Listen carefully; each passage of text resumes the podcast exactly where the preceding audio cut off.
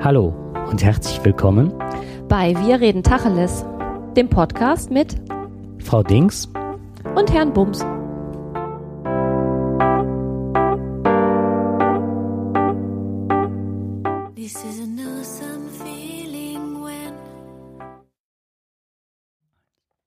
Hallo und herzlich willkommen zum Tacheles Podcast mit Frau Dings und Herrn Bums.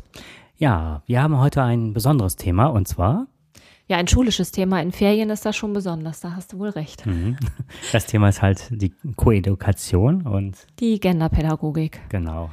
Ja, ein Thema, was uns sehr am Herzen liegt. Ähm, und du hast ähm, einen Zeitungsartikel gefunden aus der Süddeutschen Zeitung und wolltest den gerne mal ja, ich dachte, das würde sich total gut anbieten, um da ins Thema reinzukommen. Und zwar handelt der, äh, der Zeitungsartikel halt über äh, Rollenklischees. Und zwar, je mächtiger das Rollenklischee, desto schlechter die Noten, ist die Überschrift.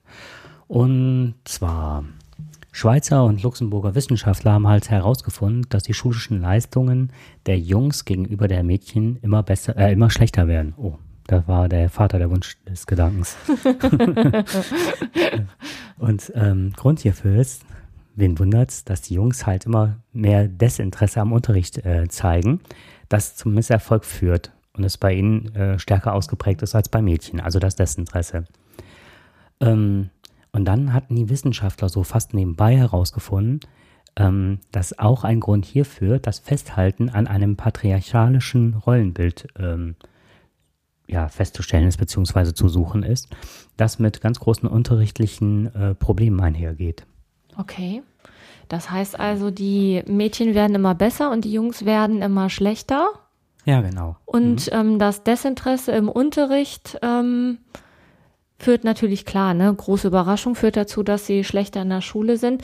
Aber die haben als Beiwerk noch mit herausgefunden, dass der ähm, hm, da gehe ich, ja. Genau. Also, dass die, dass die Jungs. Aufgrund der, äh, vor wenn sie sehr stark, wie, wenn, wie die es nannten, patriarchalische Rollenbilder verinnerlicht hatten, also, äh, scheitern die äh, stärker insgesamt in ihren Leistungen. Okay. Und ähm, die Studie hat gezeigt, wie es schon seit Jahren zu beobachten ist, dass äh, in den leistungs- und lernschwächsten Gruppen sich immer überwiegend Jungs befinden. Äh, du lachst. Ja, das ist ja ähm, das, was ich, das ist ja das, was wir jeden Tag sehen. Ne? Mhm. Auch, dass die ähm, Anzahl der Schüler, die wir haben an unserer Förderschule, als überwiegend Jungs sind. Ne? Genau. Mhm. Also ich weiß jetzt nicht, wie groß der Anteil ist, aber ich weiß, dass meine nächste Klasse eine reine Jungenklasse ist. Und bei mir sind es halt von jetzt aktuell zehn Schülern, wobei das halt eine sehr äh, heftige Klasse ist, also so von der Zusammensetzung, ähm, sind es neun Jungs, ein Mädchen. Mhm, genau. Mhm. Ja, und laut einer 2015 veröffentlichten Studie der OECD ähm, machen immer weniger Jungs Hausaufgaben. Das kann man auch im Alltag feststellen. Die Mädchen sind wesentlich fleißiger und äh, lesen wesentlich, wesentlich seltener als Mädchen in ihrer Freizeit. Und ähm, das ist also nicht so, dass die Mädchen sich rangepirscht haben so langsam mit ihren Leistungen, sondern sie haben die Jungs massiv überholt. Und ähm, das ist halt so, dass das nicht nur in den Bereichen der Sprache ist, was man mal so feststellen kann, sondern auch in Biologie, Chemie, Geschichte und, jetzt kommt's, sie äh, rücken immer näher in Mathematik ran. Und das ist ähm, eine Sache, eine Männerdomäne immer gewesen, Mathematik. Ja, immer. Und das ist also in allen Schulformen so, dass die Mädchen da auch besser sind, außer äh, in den Leistungskursen am Gymnasium. Da ist es noch ähm, so dass die Jungs marginal besser sind, aber wie die äh, Forscher halt sagten, das ist halt, ähm, äh, ja. Eine Frage der Zeit? Ist nicht signifikant. Und eine so, Frage okay. der Zeit. Also das ist nur, wie gesagt, marginal, nur ein kleiner Prozentsatz. Ja. Entschuldigung. Ein Hüsterchen. Ein Hüsterchen, genau. Ähm, ähm, spannend wäre es jetzt, das wirst du nicht wissen. Ähm, spannend wäre, fände ich jetzt zu wissen, sind die Mädchen jetzt besser, weil die Jungs so viel schlechter geworden sind? Hm, das war auch eine Frage, die ich, äh, die so aufkam. Ja, oder? Haben die sich angeglichen? Halt, die Jungs sind ihnen sozusagen entgegengekommen oder die Mädchen? das wäre aber bitter. Ja, genau, das kann ich auch nicht. Aber die Frage stellt sich, ne? Richtig, genau. Mhm. Aber das eigentlich, eigentlich kann das nicht sein, weil ich meine jetzt im Kopf zu haben, dass der Notendurchschnitt beim Abitur, aber das hat damit auch nicht so viel zu tun, von den Mädchen grundsätzlich, ähm, nicht grundsätzlich, aber in vielen Bereichen besser ist als bei den Jungs. Und da liegen die jetzt nicht alle bei drei. Nein, richtig. Aber ob das jetzt so eins zu eins zu übertragen ist, das wage ich jetzt nicht in den Raum zu mhm. stellen. Wobei ich auch weiß, also jetzt so durch die Beratungstätigkeiten an äh, Gesamtschule und Hauptschule habe ich halt auch festgestellt, dass die Mädchen generell besser waren im Notendurchschnitt und auch die äh, Anforderungen wesentlich lockerer packten. Das hieß also nicht, dass sie den Jungs äh, entgegengekommen, also die Jungs den Mädchen entgegengekommen sind, sondern dass sie wirklich äh, überholt hatten. Mhm. Und die kamen auch zu besseren Abschlüssen am, also am Schluss. Die hatten, das waren noch mehr, viel mehr äh, Mädchen in diesen, an der Hauptschule, an diesen Typ, in diesen Typ B-Kursen halt, mhm. die zum Realschulabschluss führten. Das wäre ja eine Bestätigung dessen, was, was du gerade da auf wissenschaftlicher Ebene vorgetragen hast, ne? Ja, beziehungsweise aus der Zeitung. ja, und die haben auch nur wieder das dargestellt, was sie da aus der Wissenschaft genau. gezogen genau. haben. Okay. Ist hier schon alles wissenschaftlich. Ja, ne? fundiert, absolut. ja, und auf jeden Fall in ihren Hypothesen haben die Wissenschaftler, gehen die halt grundsätzlich davon aus, dass Schüler, die sich an einem patriarchalischen äh, Bild der Geschlechterrolle orientieren, wesentlich schlechtere Leistungen zeigen und ähm, zu ja äh, ungewöhnlichem Verhalten teilweise in der Schule neigen. Das heißt, ähm, mehr Gewalt und viel, viel mehr ähm, Unterrichtsstörungen gehen von den Jungs aus, die wohl ein altes Weltbild haben. Das fand ich extrem interessant. Mhm. Wie sieht es denn da bei den Mädchen aus?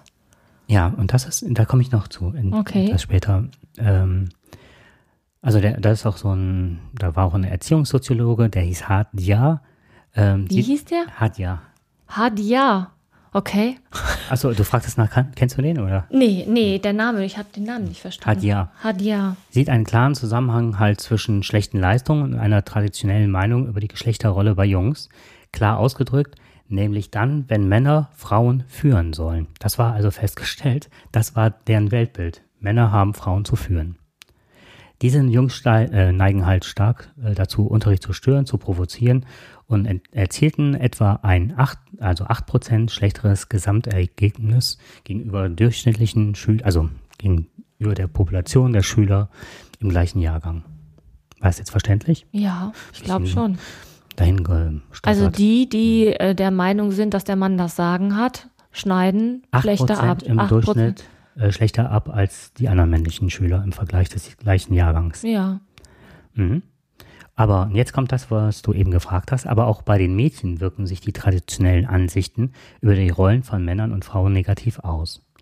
Ja. Aber diese Meinung ist bei uns wesentlich stärker verbreitet als beim Mädchen, also bei Jungs, und deswegen wirken sich die Ergebnisse stärker bei den Schülern aus. Also die Jungs sind da stärker angeblich von betroffen. Und dann habe ich gesagt, nee, das glaube ich nicht.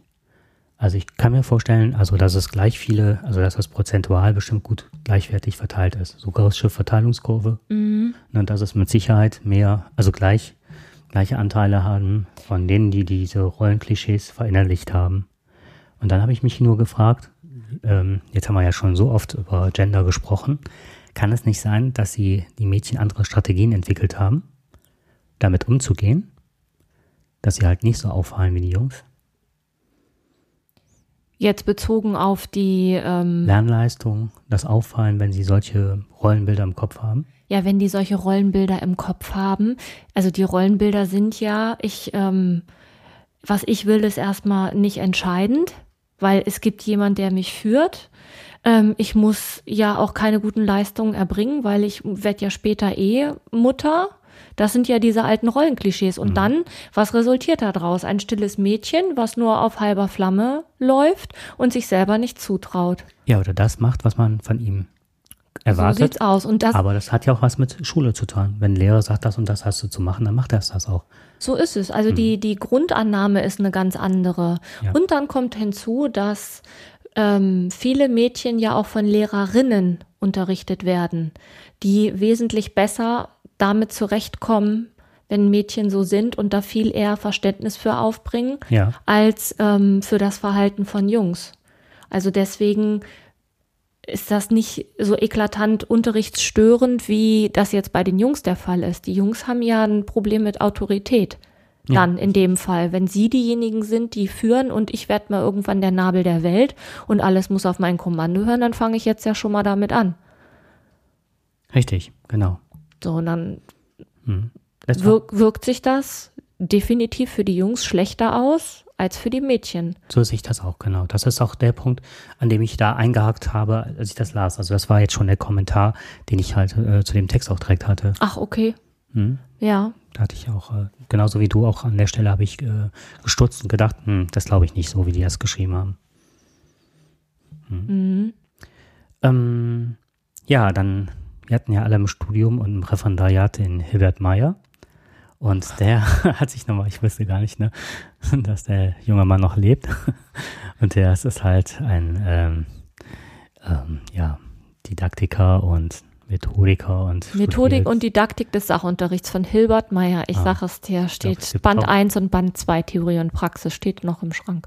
Stimmt, der hatte mal so eine didaktische Landkarte. Nennt man ja, die war aber richtig gut. Ich fand gut, die klasse, ja. Ja, ja, ja okay. was hat er denn dazu gesagt? Ähm, der hat halt gesagt, und das fand ich ganz spannend, dass äh, diese Jungs, ähm, also es ging jetzt darum, wie kann man dem entgegenwirken? Was kann man jetzt machen, dass es den Jungs auch im Unterricht besser geht, dass man die so ein bisschen stärker wieder ähm, ja, ja, ein Stück weit selber führen kann, mit den Unterricht machen kann und schaut, dass sie halt, dass man diese Position aufbricht. Und die gingen davon aus, genau das, was du sagtest, halt, ähm, dass sie sehr oft in ihrer Schulzeit auch Frauen erlebt haben, dass sie, ähm, ich, ich ähm, ergänzt das jetzt. Die haben ja oft zerrüttete Familien erlebt und ähm, kein, ähm, wie soll ich sagen, ähm, ja, keine Vaterrolle. Das wäre jetzt, das wäre jetzt genau, das wäre jetzt genau mein Einschub gewesen, ne? Dass ähm, in dieser Schulzeit die Jungs ja ganz oft von Frauen unterrichtet werden und zu Hause haben sie oftmals ähm, auch nur Frauen, mhm. die, mit denen sie zu tun haben, weil der Anteil der alleinerziehenden Mütter ja ähm, auf jeden Fall größer ist als der der alleinerziehenden Väter. Ja. Und oftmals ist das das, was ich halt erlebe in meinem Schulalltag. Das ist bestimmt nicht repräsentativ für alle Schulen, aber das ist schon so, dass ich ähm, in unserem Schulbereich das Gefühl habe, dass die Männer da extrem unterrepräsentiert sind hat jetzt zu unserem Thema erstmal keinen ähm, direkten Bezug. Genau. Hm. Trotzdem glaube ich, dass es zu kurz greift, nur das als schulisches Thema zu ähm, betrachten, weil genau das, was du gerade gesagt hast, es ist auf jeden Fall auch ein gesellschaftliches Problem. Richtig, die Kinder kommen ja schon in der ersten, im ersten Schuljahr oder sogar in den Eingangsklassen, kommen ja schon mit diesem äh, Männerbild oder Rollenklischee in die Klasse rein. Also das merkt man ja auch direkt. Genau. Im Verhalten. Hm. Ja, also teilweise die kleinen Jungs, die dann da reinkommen und ähm, ja, müssen wir nicht weiter ausführen, die halt mhm. aber sich schon für das Familienoberhaupt halten. Ja, genau. Ne? Mhm. Also häufig genug erlebt. Mhm. Mhm. Und ja, auf jeden Fall ähm, durch viele Studien, und das fand ich ganz spannend, wurde dann gesagt, dass die Jungs reagieren am Anfang oder auch nach einer gewissen Zeit sehr aus, äh, gut und sehr stark auf äh, autora autoritative Unterschiede mit äh, strukturierten, engagierten, aber kontrollierten Einstellungen des Pädagogen besser. Das heißt also, wenn man sich hinstellt und die wirklich sehr stark ähm, geradlinig anspricht, den äh, Aufgaben gibt und die ähm, führt, reagieren die halt relativ gut mhm. und kann dann, und das ist Alltagserfahrung halt, dass man sie, das heißt ja immer so, dieser Pädagogenspruch, man muss halt sie halt da abholen, wo sie oh. stehen. Da kriegen ja alle graue Haare, wenn sie das hören mittlerweile.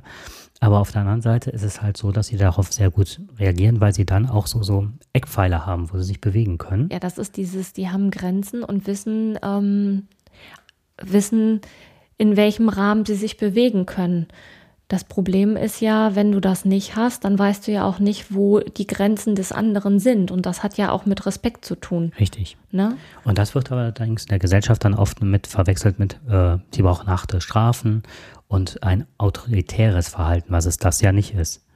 Und ähm, wiederum, und das ist auch wieder, also nochmal, ich sage halt nochmal, dass ich mit einer Klasse zu tun habe, mit Schülern, die wirklich sehr, ähm, sehr viel schlechte Unterrichtserfahrung haben und dass das eine besondere Lerngruppe ist. Und ähm, da geht es halt auch darum, ähm, dann immer abzuwägen. Und da sagt der Hilbert Meyer halt auch, ähm, man muss halt äh, eine gewisse Strenge haben, aber auch ein bisschen laissez-faire, ähm, um auch dann wieder, wenn man das zu lange durchführt, diese engen Pfeiler, wenn sie sich nicht selber entwickeln können im gewissen Rahmen, dann äh, passiert eine Entfremdung gegenüber der Schule und es bewirkt halt negative Gefühle. Und dann rutschen die halt wieder sehr stark in ihre Peer Group rein. Und ähm, es wird halt gefordert, dass Lehrer im Umgang mit schwierigen Schülern eine flexible Haltung einnehmen. Und gerade Frontalunterricht zeigt sich bei komplizierten, Klammern männlichen Schülern nicht als Mittel der Wahl. Mhm. Also ich hab, krieg gerade so ein inneres Bild, ne?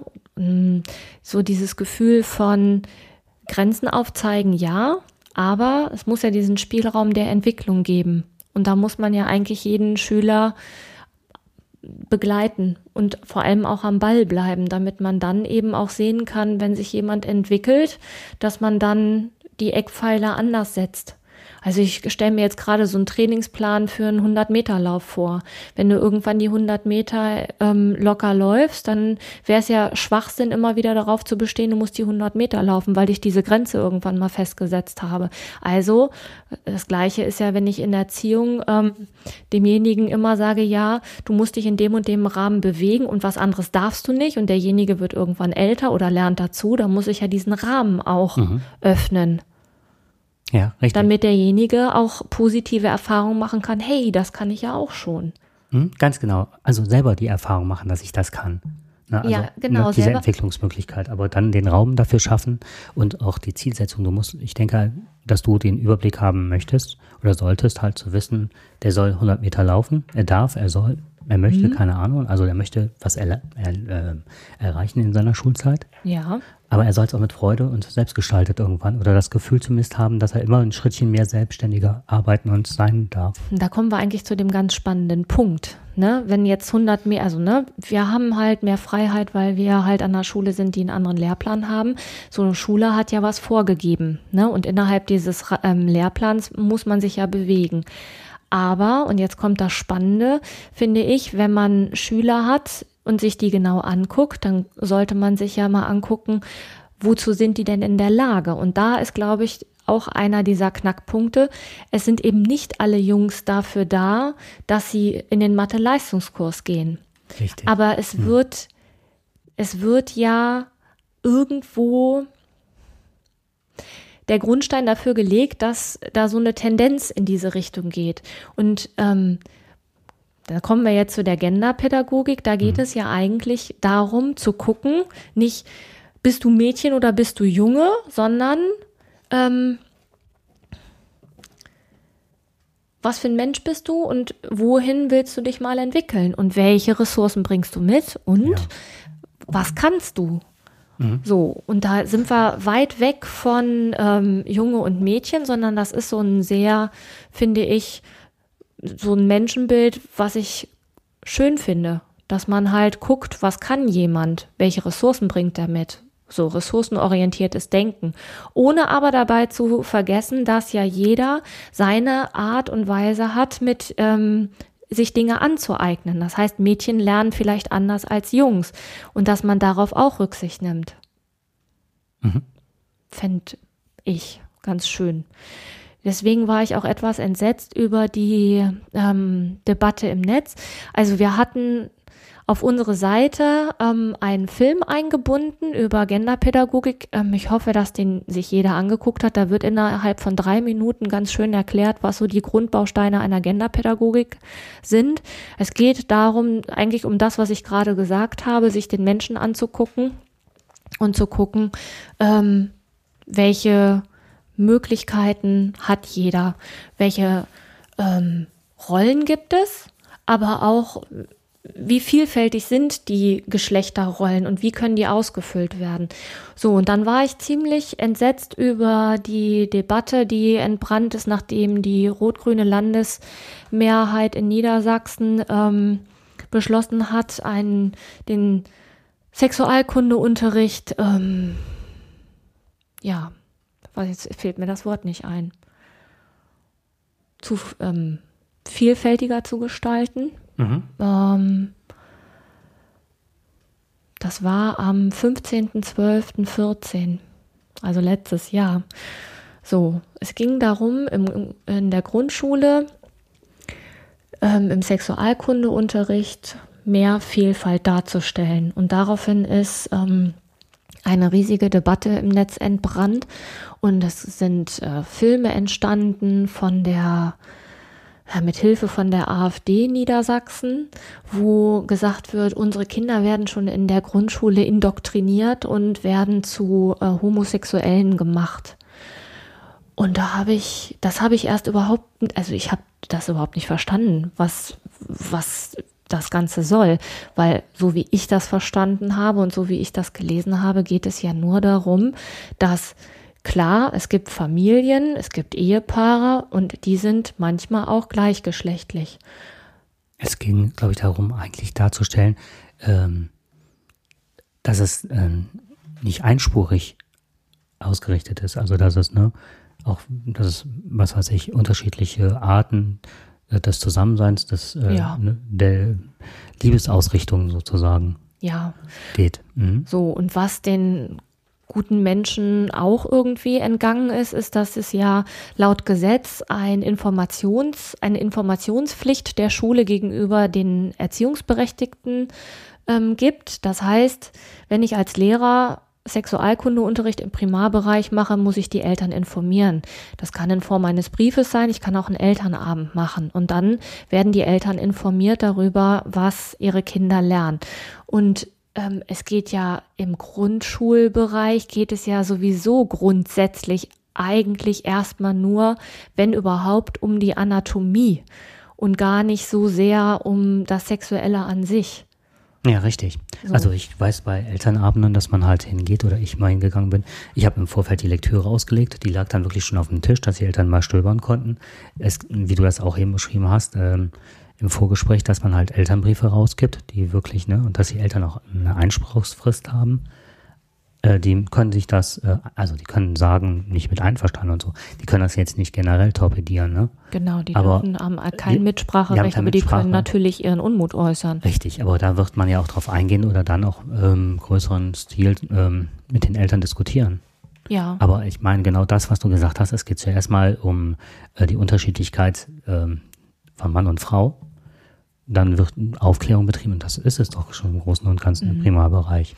Also mir kam das, ähm, nachdem ich die Debatte da im Netz ein bisschen verfolgt habe, kam mir das ehrlich, ehrlicherweise kam mir das so vor, als ähm, wäre das jetzt für die Opposition ein willkommener Anlass gewesen, mal so ein bisschen äh, Öl und äh, Wind in echt in also in Asche zu pusten, weil mhm. eigentlich erhöht die Genderpädagogik die Möglichkeiten aller Schüler, weil dann eben auch die Jungs sich entfalten können und nicht ihrem äh, Rollenklischee hinterher hecheln müssen.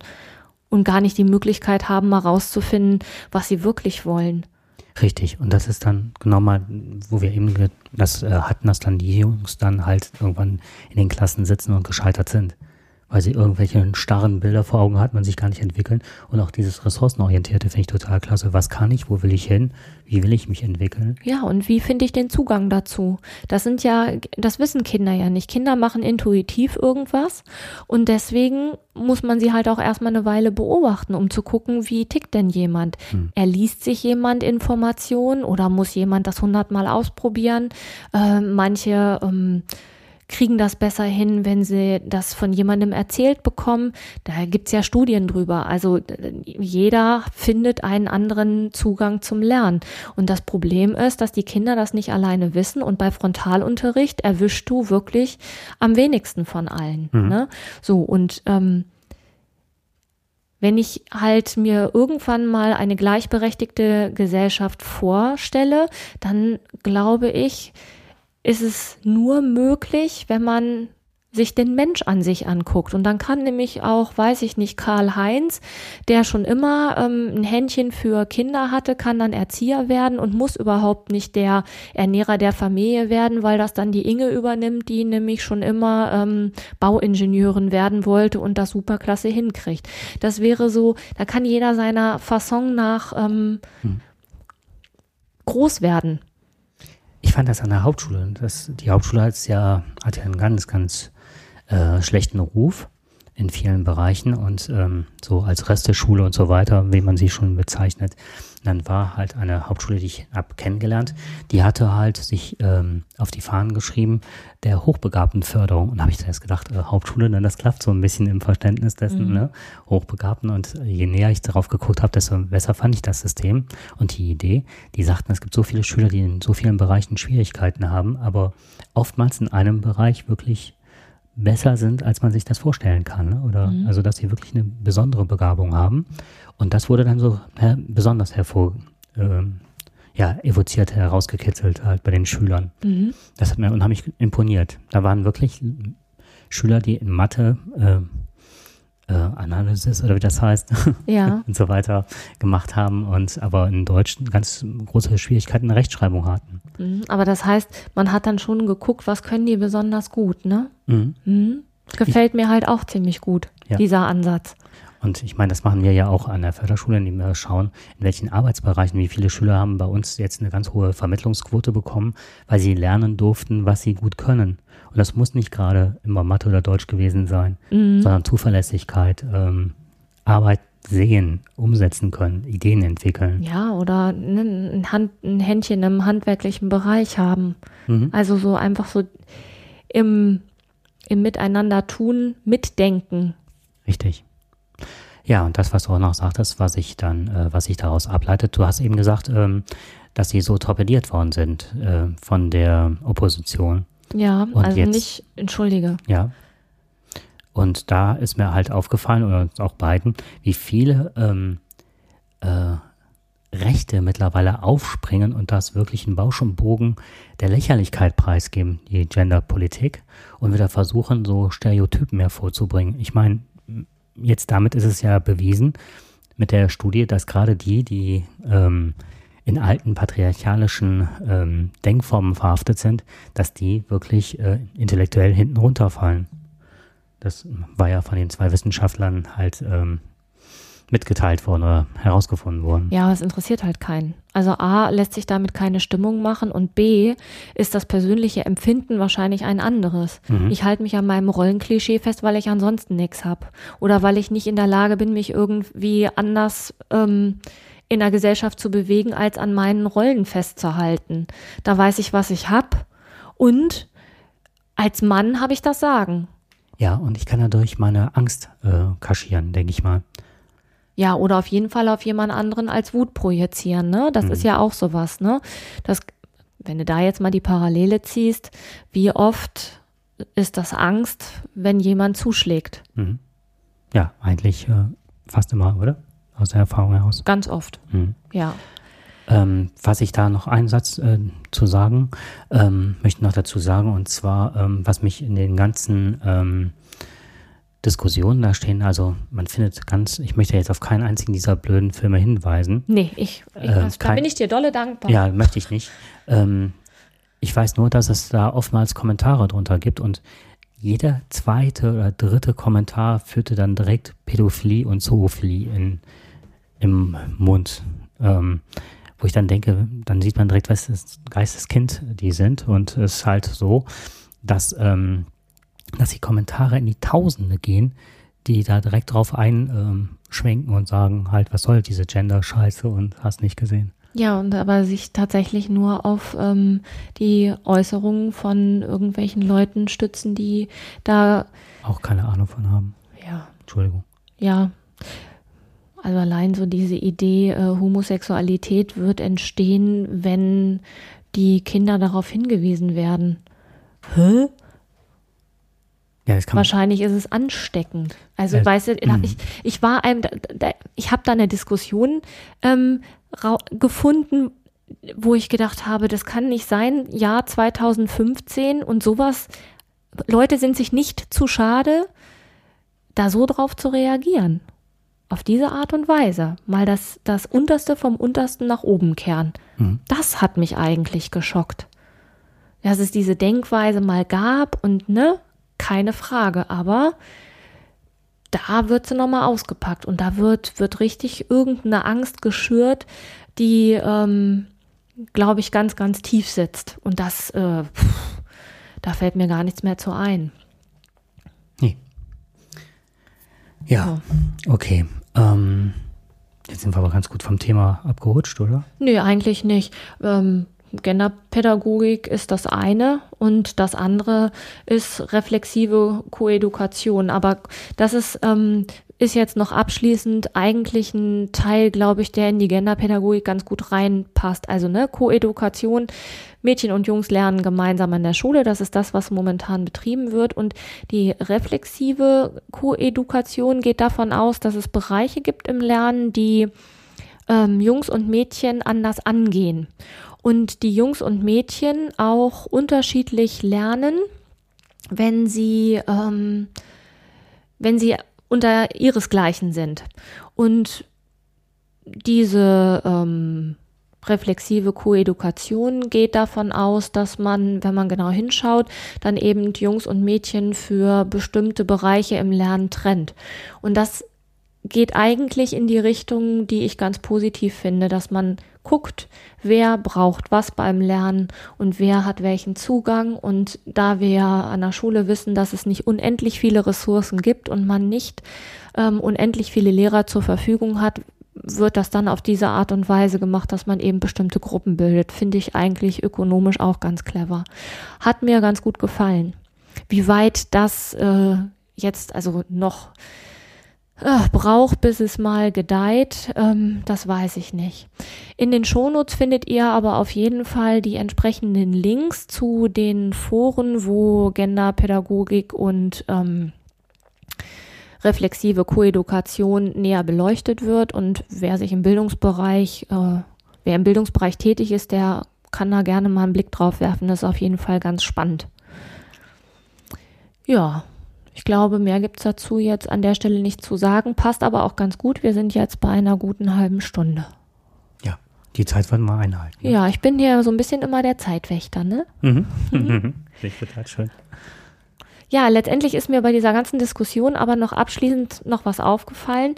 Ähm, egal welches Thema man ähm, im Bereich Bildung oder Schule ähm, betrachtet oder diskutiert.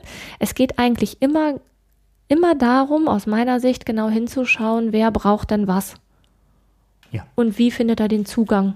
Und, mhm. hm? Also, ähm, um das nochmal, also zum einen finde ich, es ist nicht nur auf einen, also jetzt, ich fühle mich jetzt gerade als Mann nochmal angesprochen, und zwar dahingehend, was die Jungs da anbelangte, weil äh, ich mir gerade diese Jungs auch rausgesucht habe, die ähm, in vielen Bereichen gescheitert waren und überhaupt keinen Mut mehr hatten, vielleicht ein Jahr nicht mehr zur Schule gegangen sind. Auf jeden Fall ist es halt so, dass die, ähm, dass es nicht nur diese autoritäre, nee, autoritative, wie hieß das genau, das Wort? Das Och das, Mann. Ja, ist egal. Auf jeden Fall dieser Stil, sondern es geht halt um Beziehungsaufbau. Und das ist das A und O des äh, ganzen, der ganzen Pädagogik im Grunde. Und zwar, dass sie dir vertrauen irgendwann.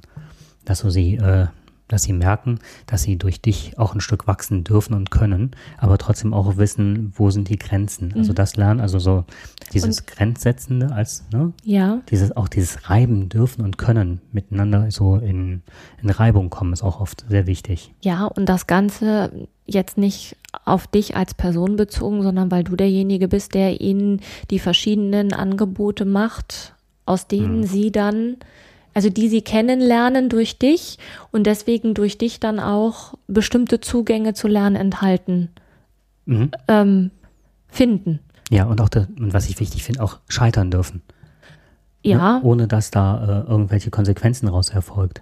Genau. Ja, also persönlich, weil es geht ja immer darum, ähm, ausreichen zu dürfen, wertvoll zu sein. Das ist immer so mhm. hm, ganz großes Thema. Ja. Ja. Gut. Jetzt sind wir sehr nachdenklich, oder? Ja, mich hat die Debatte im Netz sehr nachdenklich gemacht, aber das wäre für einen anderen Podcast irgendwann mal Diskussionen im Netz. Mhm. Die sind echt oftmals altertümlich. Menschenverachtend. Ja. Ja. Gut. Aber jetzt sind wir wieder fröhlich. ja, oder auf jeden Fall sind wir am Ende mit unserer Sendung. Und ähm, ja, wir hoffen, ihr konntet etwas mitnehmen und hört das nächste Mal wieder zu. Aller Voraussicht nach wird dann am nächsten Sonntag dann der nächste Podcast online stehen. Mhm. Wenn alles klappt, dieser morgen, ne? Ja, genau. Gut. Alles Also klar. auch wieder an einem Sonntag. Ihr wisst ja nicht, wann, ihr, wann wir das ja hier aufnehmen. Ja, Ja, immer wieder sonntags. ich. Oh mein Gott. wieder vier Schalt durch Ja, den ja. Raum. Ähm, noch eine Sache, an die ich noch mal kurz erinnern möchte. Wir haben es nicht vergessen. Äh, es hat sich leider keiner gemeldet zu dem Thema ähm, Schulkleidung. Wieso Ja, komme ich gerade auf Schuluni. Bademantel? Weiß ich nicht. Die Schuluniform ist immer noch ohne Kommentar. Was jetzt nicht bedeutet, dass alle nackig zur Schule kommen werden, aber wir wüssten schon gerne, wie er zu dem Thema Schuluniform steht. Und es haben reichlich Leute diesen Podcast runtergeladen, deswegen müsste da wenigstens einer dabei sein, der eine Meinung hat. Wir würden uns freuen. Ja, genau. Okay, dann würden wir sagen, viel Spaß beim Hören und Ja, bis nächste Woche. Tschüss. Tschüss.